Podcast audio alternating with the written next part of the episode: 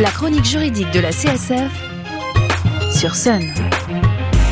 Bonjour et bienvenue dans la chronique juridique de la CSF, Association de défense des consommateurs et des locataires.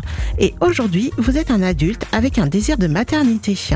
Malheureusement, pour des raisons diverses et variées, vous n'arrivez pas ou vous ne pouvez pas procréer naturellement. Heureusement, depuis juillet 1994, il existe l'assistance médicale à la procréation qui a récemment été étendue aux couples homosexuels féminins par la loi du 2 août 2021 qui a modifié l'article L 2141 du Code de la santé publique.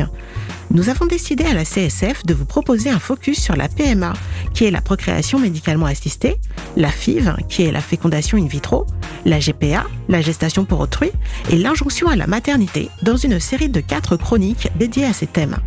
Ainsi, si vous êtes une femme non mariée, un couple de femmes ou un couple hétérosexuel avec un diagnostic d'infertilité, alors vous pouvez prétendre à la PMA, la procréation médicalement assistée.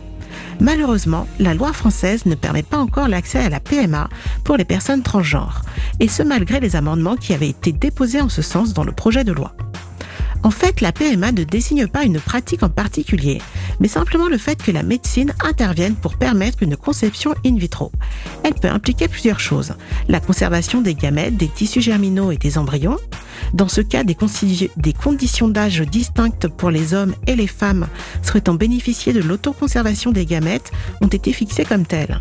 Le prélèvement d'ovocytes peut être réalisé chez la femme à compter de son 29e anniversaire et jusqu'à ses 37 ans.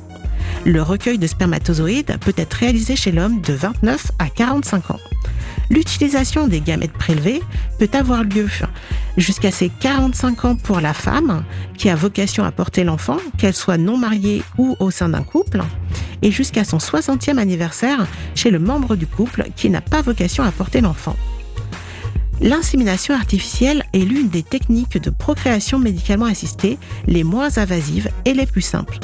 Afin d'optimiser les chances de fécondation, des spermatozoïdes sont déposés dans la cavité utérine pour faciliter la rencontre des gamètes. Cette méthode peut utiliser soit le sperme du conjoint ou être réalisée grâce au don de sperme.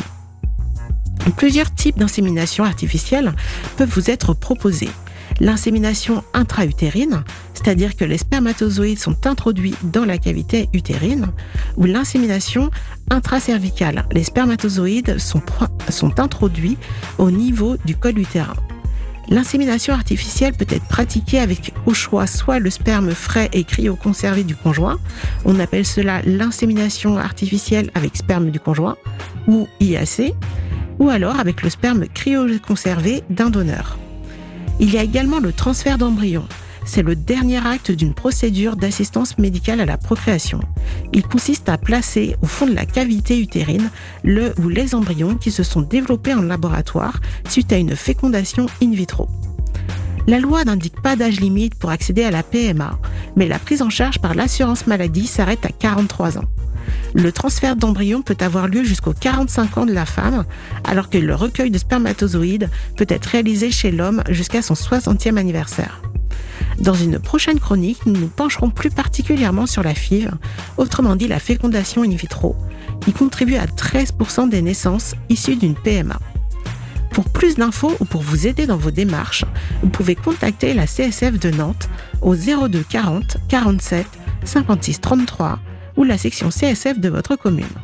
Vous pourrez retrouver cette chronique et tous les liens utiles, utiles sous notre podcast disponible sur le site internet de Sun, leçonunique.com.